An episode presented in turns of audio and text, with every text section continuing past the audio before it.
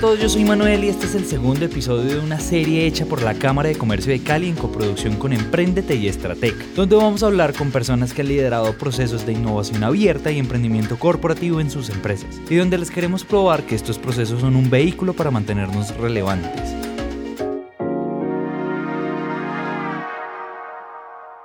Cuando decidimos hacer estos episodios nos encontramos con una idea, y es que parece que los emprendedores anhelaran hacer de sus negocios corporaciones enormes, con cientos de empleados, y eso no está mal. De hecho, la idea misma de este podcast es contar las historias de éxito y fracaso de emprendedores y empresarios que han logrado cumplir ese propósito. Pero lo interesante es ver que las grandes corporaciones anhelan comportarse y aliarse con nosotros, emprendimientos ágiles, iterantes, versátiles y que proponen innovación. Y por eso quiero presentarles a Tomás Mejía. Él es el actual líder de innovación en Confama. Pero antes de empezar por ahí, pues por la innovación, quiero recomendarles que tengan una libreta cerca, porque este hombre es una ráfaga de consejos aplicados a casos reales de emprendimiento. Entonces, ahora sí, empecemos. Yo creo es que nosotros estamos en una, en una generación, yo tengo 35 años, es lo que se llama pues, los millennials, los famosos millennials. No es de considerarse millennial o no, simplemente es que es una generación que nos tocó unos cambios tecnológicos y unos cambios de interacción muy importantes. Eh, yo empecé el colegio sin un computador y terminé la universidad lleno de computadores hasta portátiles. Es decir, a mí me tocó ver la transición de lo que era presentar un trabajo a cartelera a mano alzada, luego acetatos impresos en transparencias con un proyector a terminar haciendo exposiciones en PowerPoint en la universidad. O sea, yo, yo, yo no, no, creo, a mis papás les tocó una sola, una sola forma de hacer una presentación en la universidad. Entonces, yo, yo diría que... Eh, la pasión por la innovación es precisamente la pasión por adaptarse o por no estar en, en, una sola comodidad o no estar en un, solo, en un solo lugar, pues como se llama, una zona de confort. Es por inquietarse, como por entender y aprender cosas nuevas, Obviamente el nivel de conectividad que tenemos ahora no es el mismo que el que teníamos hace 25 años, entonces el acceso a la información hace que las personas que sean más inquietas, que sean más curiosas, eh, accedan a un montón de información que otras personas no accedían y eso hace que eh, la, creatividad o el pensamiento sistémico o el pensamiento, el pensamiento creativo pues también tenga una explosión. Lo rico de esta conversación es que Tomás sabe de los éxitos y fracasos del emprendedor, porque él mismo pasó por esas filas. Y su primera historia es la de él mismo empezando su emprendimiento. Yo era estudiante de, administrador de, administración de empresas, trabajaba mi práctica profesional en una compañía muy bonita acá en Medellín que se llama Algamar, y en Algamar me dieron la oportunidad de trabajar, estudiar, pero además de crear mi emprendimiento. Entonces ya tenía como toda la mezcla lista, pero no tenía la idea. Y un día me metí a Google como, bueno, ideas de negocio y todo lo que encontraba eran ideas, definiciones de ideas de negocio. Una idea de negocio es esa idea que resuelve un problema en la sociedad o que es una proteína. Encontraba una idea. Y un día leyendo portafolio me encontré, voy a contar esta historia muy breve, me encontré con que en Brasil hacían biodiesel a partir de la grasa animal. Es decir, cuando, cuando eh, las proteínas animales son procesadas, queda un residuo que es la grasa y esa grasa en un proceso químico que se llama transesterificación, cuando uno adiciona un catalizador, se produce biodiesel y glicerina. El biodiesel para la industria, pues obviamente automotor y la glicerina para la industria de cosméticos. Obviamente Colombia pues no es ni mucho menos una cuarta parte de lo que es el mercado de Brasil en temas de proteína animal, pero empezamos a investigar, empezamos a configurar, eh, a entender el problema y a configurar un equipo y ahí nació la idea de lo que después se llamó Biodicol, que fue pues mi primer emprendimiento. Y eh, con Biodicol lo que hicimos fue darle una vuelta al origen de la materia prima que no era, para Biodicol no era proteína animal, sino que era el aceite vegetal usado. Es decir, con lo que en nuestras casas fritan las papas a la francesa, el patacón, el pescado, las tajadas de maduro, todo ese aceite al final termina en ese momento, estamos hablando del 2007, termina desechado por el, por el vertedero pues, de nuestros hogares. Incluso en, en, empresas o industrias de alimentos no tan grandes, sino más de tipo mediano y pequeño, eso termina siendo reciclado por carretilleros que después van y lo revenden o lo revendían en su momento a, la, a, la, a barrios más populares. Entonces, eso se convertía en un problema de salud pública terrible. Y en ese momento tuvimos la fortuna de que el gobierno estaba avanzando en los temas de biocombustibles en Colombia, sobre todo etanol a partir de la caña y biodiesel a partir de la palma africana, para empezar a hacer las mezclas. Nos jugamos la carta con Biodicol, eh, creamos la empresa, hicimos experimentaciones, reciclamos un poco de aceite, lo iteramos en una flota de buses muy reconocida aquí en la ciudad. Todo dio perfecto, salvo que en Colombia particularmente los precios de los biocombustibles son regulados por el ministerio. Y esa regulación implica que se basa el precio final con respecto a los precios a los costos de producción. Entonces, si a mí me regulaban o a nosotros en Biodicol nos regulaban el precio, el precio final de venta con respecto a los costos de producción de hacer un mismo galón de biodiesel a partir de la cosecha de palma, no nos daban los precios y no hubo forma de demostrar que el impacto ambiental era mucho mayor porque nosotros no teníamos que deforestar ni una sola hectárea de bosque para cultivar palma primero, y segundo, que no afectábamos la cadena de alimentación natural porque el aceite de palma tiene un, eh, digamos que un ciclo de vida muy representado en que primero debe cocinarse con ese aceite para que luego se haga biodiesel. Como acá lo que estaba pasando es que estábamos sembrando palma directamente para el biodiesel, nos estábamos quedando sin una materia prima para cocinar, pues, para la industria de alimentos. Entonces no logramos pues demostrar eso y al final pues nos ganamos el premio Andy del 2007, es decir, cumplí con ese propósito un año antes, con eso me gané una beca para hacer una especialización, eso fue quizás lo, eso y la experiencia de crear empresa fue lo más bonito, pero finalmente pues la empresa nos tocó cerrarla, no dio y ya me tocó pues empezar a trabajar. Entonces lo bonito de eso es que todo eso lo hice mientras estudiaba en la universidad y ya cuando me gradué eh, me fui a trabajar a la Andy entonces la Andy fue y buscó un subgerente regional en la base de datos de Andy del futuro y ahí pues muchas personas me recomendaron y terminé siendo pues el subgerente que entre otras cosas manejaba Andy del futuro. Entonces pasé de ser Andy del futuro usuario a ser Andy del futuro gestor.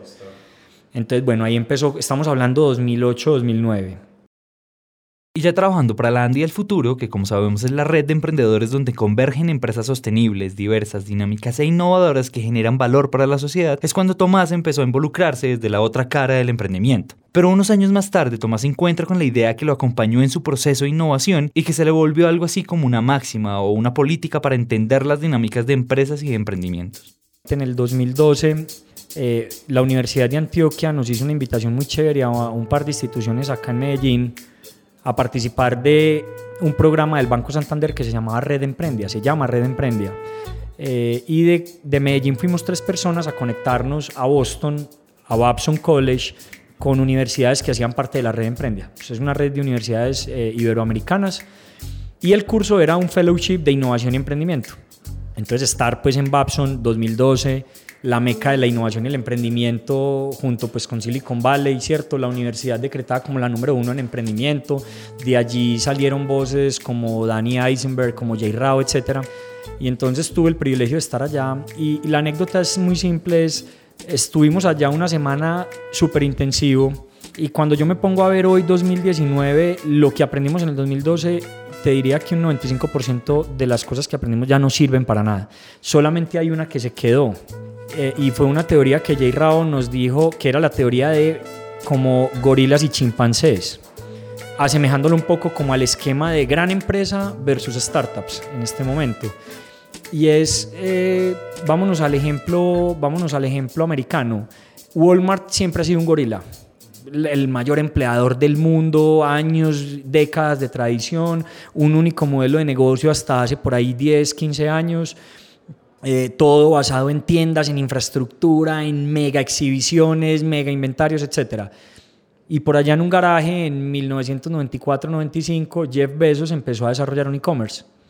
Si uno asemeja, el e-commerce es como un monkey, es como un chimpancé, cansón, jodón, intenso, pero que al final es chiquitico, yo no le voy a parar bolas. Y Amazon es el eh, y, Walmart es el, el, gran, el gran gorila si uno se va a ver ya ahora a un solo indicador por capitalización bursátil, pues Amazon me, atrevería a decir que dobla o casi triplica el valor de mercado de, de, Walmart. Entonces, eso sí me quedó y, eso, y eso, eso llega y se queda y va a permanecer siempre. Es decir, y eso tiene muchos componentes de agilismo, de visión, de capacidad de ejecución, de talento humano, de metodologías ágiles, de todos los componentes de innovación que usted vea hoy. Scrum, Agile, Lean Startup, todo eso, todo eso. Hace 15 años no existía esos conceptos, pero existían otros conceptos que hicieron que Amazon lograra iterar a llegar a ser pues, lo que después, 10 años después fue y donde realmente pues explotó en el, en el mercado pues y se vuelve un referente de emprendimiento. Entonces, un poco para la como la, la visión o esa, ese recuerdo, perdón, de haber estado allá aprendiendo lo que en ese momento era lo más bacano. Miren, emprender es reinventarse todos los días. Por eso no importa si el ejemplo es Amazon o Walmart o cualquier empresa norteamericana. El hecho es que piensen en sus emprendimientos, en ustedes como emprendedores, porque esos gorilas cada vez más entienden la capacidad que tenemos nosotros de ser ágiles, inquietos, exploradores y sobre todo la capacidad de ejecución rápida. Eso es lo que nos hace atractivos como chimpancés. Y por eso es que cada vez más hay que entender el rol del emprendedor y el pensamiento ágil que se desarrolla, porque es un activo enorme en cualquier organización de cualquier tamaño. Esa es la manera de innovar. Si no piensen en sus negocios hace un año, estoy seguro que han mutado más de una vez. Y aquí lo interesante es convertir esa característica de agilidad y de experimentación en una sola cosa. ¿Y cuál será? Es muy sencillo. Es cultura organizacional. O sea, todo se basa en la cultura. Y digo que, y lo digo sencillo, y lo digo que todo se basa en la cultura porque las empresas finalmente son su gente. Y estrategia no se trata de lo que queremos hacer sino de lo que hacemos. Y por ahí hay una analogía muy chévere, no, no recuerdo si fue Porter o quién, que decía que la cultura se come a la estrategia en el desayuno. Uno puede declarar mil bonitos propósitos estratégicos organizacionales, pero si no hay un cambio cultural, al final tu estrategia termina siendo devorada por lo que las personas se levantan cada día a hacer.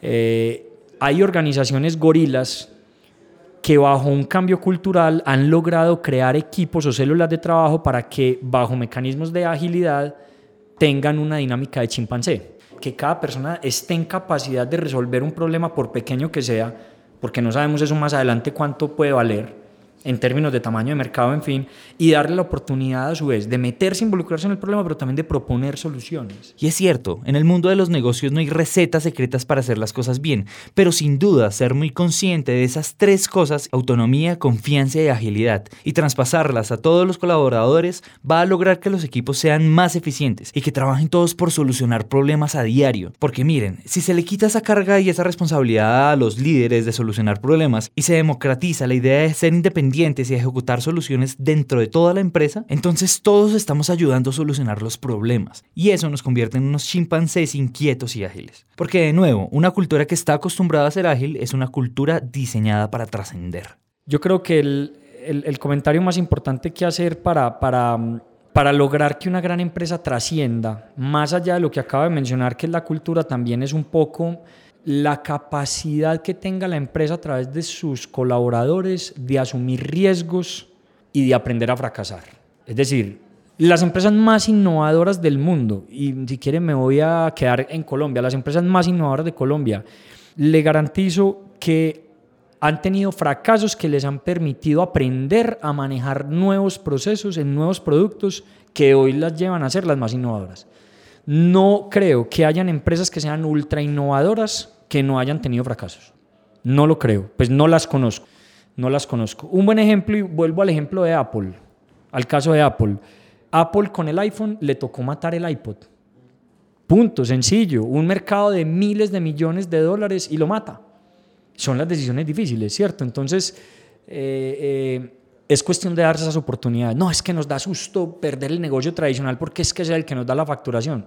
No importa. O sea, es que es porque estamos viendo más allá, estamos viendo el futuro. Y ojo acá porque ya lo hemos dicho antes, los barcos sí hay que quemarlos, pero hay que ser inteligentes en cómo y cuándo hacerlo, porque ese tipo de renuncias deben ser completamente estratégicas, todas apuntando a un objetivo más grande y basados en datos reales del mercado. Y como dijimos antes, si ven sus emprendimientos hace un año, muy seguramente el modelo ha cambiado y han sido muchas iteraciones buscando el mejor camino, pero cada decisión de cambio responde a una nueva oportunidad y aprendizajes claros y tangibles. Si no, escuchen el ejemplo de una empresa colombiana. Hay una empresa, una empresa muy reconocida de gas, de distribución de gas en nuestro país, que tiene varias filiales regionales. Eh, un día se encuentra con un problema y es, hombre, nuestro negocio core es distribuir gas, pero en nuestra distribución de gas los hogares no tienen conexión a gas. O sea, nosotros somos los, nosotros tenemos toda la concesión del tubo grande de gas, pero cuando llegamos a las ciudades, los 5.000 hogares de tal barrio donde está ya la tubería instalada no tienen cómo pegarse, que es lo que se llama la última milla. Entonces entraron, dijeron, bueno, nuestro negocio es gas y si queremos distribuir gas, pues nos tienen que comprar gas. Y para que nos compren gas, pues necesitamos volver el gas un tema de consumo masivo, ¿cierto? No simplemente un tema de venderle gas a una compañía ladrillera o venderle gas a una compañía manufacturera en otro producto, no, le tenemos que vender gas a cada hogar en cada ciudad donde estemos. Pero ¿cómo le vendemos gas si ellos no tienen la conexión? Entonces se fueron a preguntar, entonces acá viene un atributo muy importante y es ser observadores y ser conocedores de sus mercados potenciales y actuales y tener una capacidad muy grande de conversar permanentemente con esos usuarios, saber cuál es, qué es lo que les está doliendo. Y con esto entró una metodología muy bacana que se llama Jobs to be Done, que como se traduce es qué le vamos a resolver, cuál es el trabajo que le vamos a resolver a nuestro cliente para que una vez resuelto nos cree una nueva demanda, un nuevo mercado. Entonces, esta gente esta empresa lo que dijo fue, ¿usted por qué no está conectado a gas? Y la respuesta fue, es que no tengo la plata y eso me vale mucho. Ok el job a resolver era cómo le financiamos a un hogar una conexión de última milla gas. En una empresa conglomerado enorme de billones de pesos de facturación, crear un negocio financiero era impensable. ¿Qué tiene que hacer una empresa de distribución de gas creando un negocio financiero? Muy sencillo, es que si no creamos el negocio financiero, sencillamente no va a explotar nuestra venta de gas. Crearon una línea de financiación de última milla para que todos los hogares hicieran el desarrollo de la conexión y financiaran eso a unas tasas súper bajitas y de golpe, 10 años después, ese negocio hoy puede tener el EBITDA, el mismo EBITDA del negocio de distribución de gas en general. O sea, un negocio financiero con, un, con, con solo 10 años de historia versus 60 años de historia de esa empresa, hoy logra tener el mismo EBITDA del negocio core. Eso es lo que se llama en el argot de la innovación una adyacencia o una transformación. Una empresa, una empresa de vehículos, de ensamble de vehículos, es impensable que un día se quiera meter en, no sé, en, en ser una empresa de servicios y experiencia en movilidad. No sé no, no, lo de nosotros es hacer carros y no queremos dejar de hacer carros y es carros y es carros, pero si la tendencia en el mundo es, oiga, es que ya la movilidad no es una movilidad tradicional como la veíamos, sino una nueva movilidad que están haciendo ellos para encontrar adyacencias y transformación. Entonces, esa capacidad de observar y esa capacidad a sí mismo de desarrollar soluciones y conversaciones que lleven a soluciones para desarrollar nuevas demandas y nuevos mercados, eso es cuando una empresa deja de ser gorila, empieza a ser chimpancé, en medio de su cultura y en medio de su eh, mal llamado organigrama, le da autonomía a las personas que están de cara al cliente y son capaces de identificar oportunidades de mercado que valen luego miles de millones de pesos. Porque la manera de innovar y encontrar esa solución que vale miles de millones de pesos es siendo muy chimpancés, siendo muy independientes, muy ágiles y muy dispuestos a moverse, y además con el olfato y la curiosidad que caracterizan al emprendedor. Entonces, de nuevo, esto es un mensaje tanto para emprendedores como para empresarios, e incluso para quienes están empezando su vida profesional o con su propio negocio. Nunca pierdan esa esencia de ser pequeños y ágiles. Ese es el pensamiento y la actitud para nunca morir. Porque es que incluso fíjense en el discurso de hoy, en esta era digital, creo que ya es normal que escuchemos que incluso las mismas profesiones están por desaparecer. Yo no veo a Bancolombia, yo no veo a Bancolombia haciendo publicidad en los ascensores de las unidades, ofreciendo un servicio de organizar la declaración de renta de las personas naturales para ser presentada. Lo que sí vi en el ascensor de mi unidad fue la alianza con Tributi, que por 79 mil pesos pues hacen eso. Y esto pues es una cuñita para ellos, pero la verdad es que es, ese es el tipo de jobs que tienen que ser resueltos el dolor de uno tener que presentar una declaración, de organizar los papeles, de hablar con el contador, eso es un dolor evidente. Y en este mundo de la disrupción, la innovación va tan rápido que precisamente ya hoy es, y perdón con los contadores que puedan estar oyendo esto, los contadores van a terminar siendo automatizados. Van a terminar siendo automatizados si no se reinventan. ¿Y cuál es la forma que los obliga o cuál es la, la, la demostración que les está obligando a los contadores hoy a pensar cómo se van a reinventar a futuro? Es que un gran banco, un gran conglomerado se alía con una startup que ya tiene resuelto, digamos, la aproximación para desarrollar esa solución de la declaración de renta personal y en el momento en el que haya la herencia y la atracción y efectivamente no hayan pues penalidades de la DIAN, no lo sé, no lo hice por Tributy, la verdad, espero hacerla del año entrante por Tributy, pero, pero, pero en el momento en el que no haya fricción, ni haya penalidad, ni nada de eso, Tributy va a explotar. Pues o, o las empresas que como Tributy están resolviendo desde lo digital todo toda esta simplificación de trámites. Entonces sí, es, efectivamente ese es un maravilloso ejemplo de cómo un gorila se alía con un chimpancé, un chimpancé y genera toda la agilidad que de otra forma su negocio orgánico no lo, no lo podría hacer. O sea, yo no veo, no veo a un banco ni teniendo unos algoritmos de inteligencia artificial que le permitan calcular la declaración de una persona natural, ni mucho menos contratando contadores por montones para desarrollarle la, la declaración a sus más de 8 millones o 9 millones de clientes. Entonces, la mejor forma definitivamente es vía alianza. Y quietos ahí, porque eso que acaba de decir Tomás puede ser de las joyas más importantes de este episodio. Aquí la invitación no es que las grandes empresas se vuelvan a los garajes a trabajar como emprendedores, con sueldos de emprendedores y con los retos de los emprendedores. Ni tampoco estamos diciéndole a los emprendedores que hagan lo que sea para hacer una corporación de miles de personas con los retos que todo eso implica. El punto medio acá es decir, zapatero a tus zapatos. Y es que cada uno en su tamaño puede aportar valor y engrandecer el trabajo del otro. Me da pie para algo que estoy leyendo, eh, mi último libro se llama Transformación Exponencial, que es la continuidad de organizaciones exponenciales de Salim Ismail. Y en ese libro hay un apartado específicamente que habla de cuatro tipos de modelos de negocio, que son los modelos de negocio por servicio o as a service, como los conocemos, son los modelos de negocio de economía circular o colaborativa, son los modelos de negocio plataforma y hay un cuarto concepto que yo no conocía y que me hace mucho sentido, que es el modelo de ecosistema. Entonces, todos estamos súper familiarizados con que es que Airbnb, Uber y Rappi son modelos de plataforma y no está mal, está, está bien. Sirve y funciona muy bien para empresas de reciente creación, no para empresas ya constituidas que quieran volverse plataforma tipo Airbnb, Uber y, y, Rappi. Eh, hay empresas que quieren lograr ser plataforma y, el mecanismo de ser plataforma puede ser a través de otras empresas, de startups o de, en alianzas, vía alianzas con otras empresas.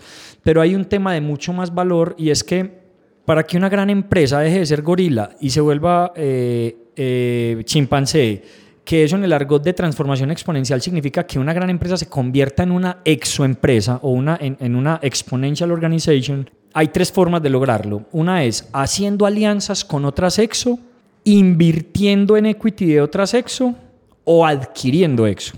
¿Qué quiere decir con eso? Que es poco probable que una organización súper tradicional se convierta en EXO sin hacer una de esas tres cosas. ¿Listo? ¿Por qué menciono eso y lo conecto con el modelo de negocio eh, no de plataforma, sino de ecosistema? Porque para una gran empresa empezar a, iterar una exponencialidad potencial lo debe hacer bajo el, el modelo de ecosistema en alianza con startups.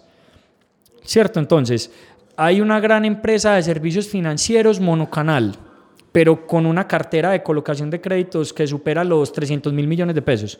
Pero es monocanal y monoproducto, es decir, cada persona tiene que pedir permiso en su casa o en su empresa para ir a radicar unos papeles y echarse la bendición para que los papeles estén bien diligenciados, porque si no tienen enmiendas o le falta un papel, le toca volver a pedir permiso el día siguiente para que vuelva y radique el crédito.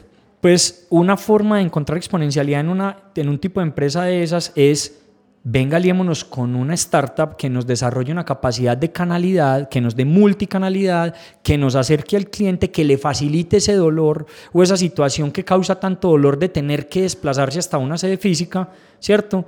Y se le otorgue su crédito pues con la menor fricción posible.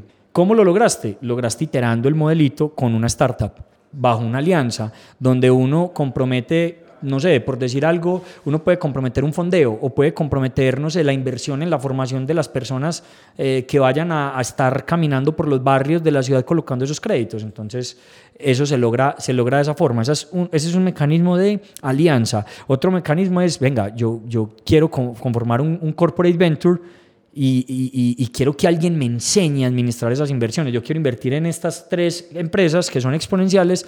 Yo reparto mi, mi, capital de riesgo en esas tres empresas y voy aprendiendo allá de un gobierno corporativo. Y ya cuando yo sea pues un máster en, en administrar ese tipo de cosas, ahí sí voy y compro una empresa la dejo en la adyacencia, la dejo en la periferia de la organización, por ningún motivo la puedo traer al core porque se me muere y aprendo de la cultura y de la dinámica de esa, de esa empresa cómo desarrollan proveedores, cómo contratan outsourcing, cómo eh, eh, eh, desarrollan código, en fin, esa es como la, esa sería como la forma. Al final todos nos necesitamos y esta es una oportunidad real en el ecosistema. Grandes corporaciones buscando soluciones y con ánimo de absorber, invertir y aliarse con nosotros los emprendedores, que tenemos esas capacidades rápidas de innovación y que solucionamos muchos dolores en las empresas y en el mercado. Y miren, hay que estar atentos porque el poder constructivo de esos escenarios es uno de los vehículos de evolución y transformación más eficientes para engrandecer la economía del país y para generar un impacto real. Para terminar, quisimos dejarles este último caso, en donde Tomás recoge y nos invita a uno de los retos más grandes en el ecosistema, entender y aplicar el foco en los negocios para garantizar una cultura de chimpancé eficiente. Sí, yo creo que hay un ejemplo muy bacano y no me va a dar pena ni mucho menos... Eh, siento que vamos a hablar muy bien de esta empresa por lo que me gusta señalarla y es Celsia. Solamente vámonos a hace... ¿Qué era Celsia hace 50 años? Celsia era una compañía, una holding de inversiones en diferentes sectores. Lo que antes se llamaba Colombiana de Inversiones o Colinversiones era una compañía que tenía inversiones en compañías de tabaco, inversiones en compañías hoteleras, inversiones en todo tipo de, en muchos tipos de sectores. La cultura era una cultura pues hiperantioqueñizada, ¿cierto? Eh, y hace por ahí 10, 15 años, no recuerdo bien la fecha, Colinversiones es adquirida por un grupo, un conglomerado muy importante de, nuestro país. Y una de las primeras decisiones que se toma con Colinversiones es darle foco. Y yo creo que el foco nutre la cultura drásticamente. Es decir, una organización sin foco probablemente va a tener una cultura sin foco, pero una organización con muy buen foco y una muy buena estrategia es probable que eso nutra y coseche una cultura muy enfocada también a lo que se quiere provocar. Cuando Colinversión es adquirida, la primera gran decisión que toma este conglomerado es vamos a desinvertir en los activos que no son estratégicos para el conglomerado y nos vamos a concentrar en aquellos activos que son estratégicos para el conglomerado. Y a partir de allí se toma la decisión de vender todo y dejar solo los activos de generación energética. Además se, adquieren otros activos de generación por fuera de Antioquia y se empieza a concentrar en una unidad de negocios de ese conglomerado en el componente energético.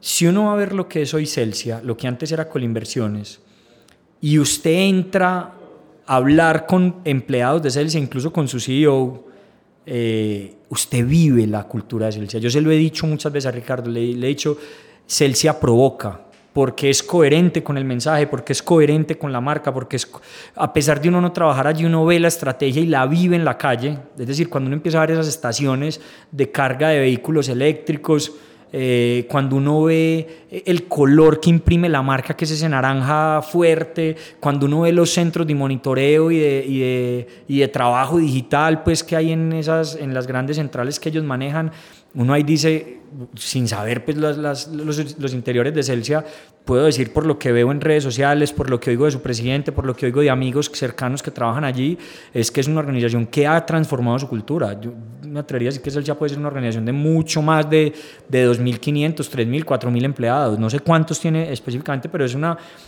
organización que tiene operación en muchas partes y, y está haciendo un cambio cultural importante. Lo mismo pasa en organizaciones como, como en la que yo trabajo actualmente, pues que es con, con, Fama, donde está habiendo un cambio cultural importante porque son organizaciones muy tradicionales que han estado acostumbradas a hacer lo tradicional cada año y, y, con un súper buen propósito, con una súper marca como Confama, también lo tengo que, que, poner aquí porque le agradezco enormemente a Confama la oportunidad, y es, es que la marca, el propósito y la estrategia sí cambian culturas, en unas más ágiles que en otras. ¿Cierto? Todo depende de los detalles. No, no, no soy capaz de comparar Celsia con Confama, pero sí soy capaz de poner esas dos, entre muchas otras, en que son organizaciones que están yendo por un camino de cambio cultural estratégico y por lo tanto la gente sí tiene ya una, una mentalidad y una disposición y una forma de actuar muy diferente a lo que tenían hace 3, 4, 5 años. Haciendo este episodio solo podíamos pensar en nosotros mismos como emprendedores hace 3 o 5 años, como lo dice Tomás, y todas las decisiones buenas o malas que nos trajeron hasta este punto, y mejor aún, lo que nos hace falta. Al final el aprendizaje es que demos siempre el máximo, de una manera ágil y eficiente, y que disfrutemos el momento de nuestros negocios, porque en cualquiera que estemos podemos aportar valor creando soluciones que transformen los ecosistemas. Hasta aquí llega este episodio. A Tomás Mejía, muchas gracias por sus valiosos consejos y por regalarnos este tiempo con él. Y a ustedes, muchas gracias por llegar hasta acá. Recuerden seguirnos en donde quiera que estén escuchando esto: Spotify, Deezer, Apple Podcasts, Google Podcasts o donde sea. Recuerden que pueden dejarnos una reseña en Apple Podcasts y ponernos las 5 estrellas que quieran ponernos. Y si les gustó este episodio, pueden escribirnos a nuestro WhatsApp 317-316-9196. Repito, 317-316-9196. Recuerden que pueden hacer una historia en Instagram con este episodio y etiquetarnos. Este episodio fue producido y editado por Manuel Torres, el trabajo gráfico es realizado por Juan Diego Bernal. Esta es una serie hecha por la Cámara de Comercio de Cali en coproducción con Emprendete y Estratega. Muchas gracias por escuchar.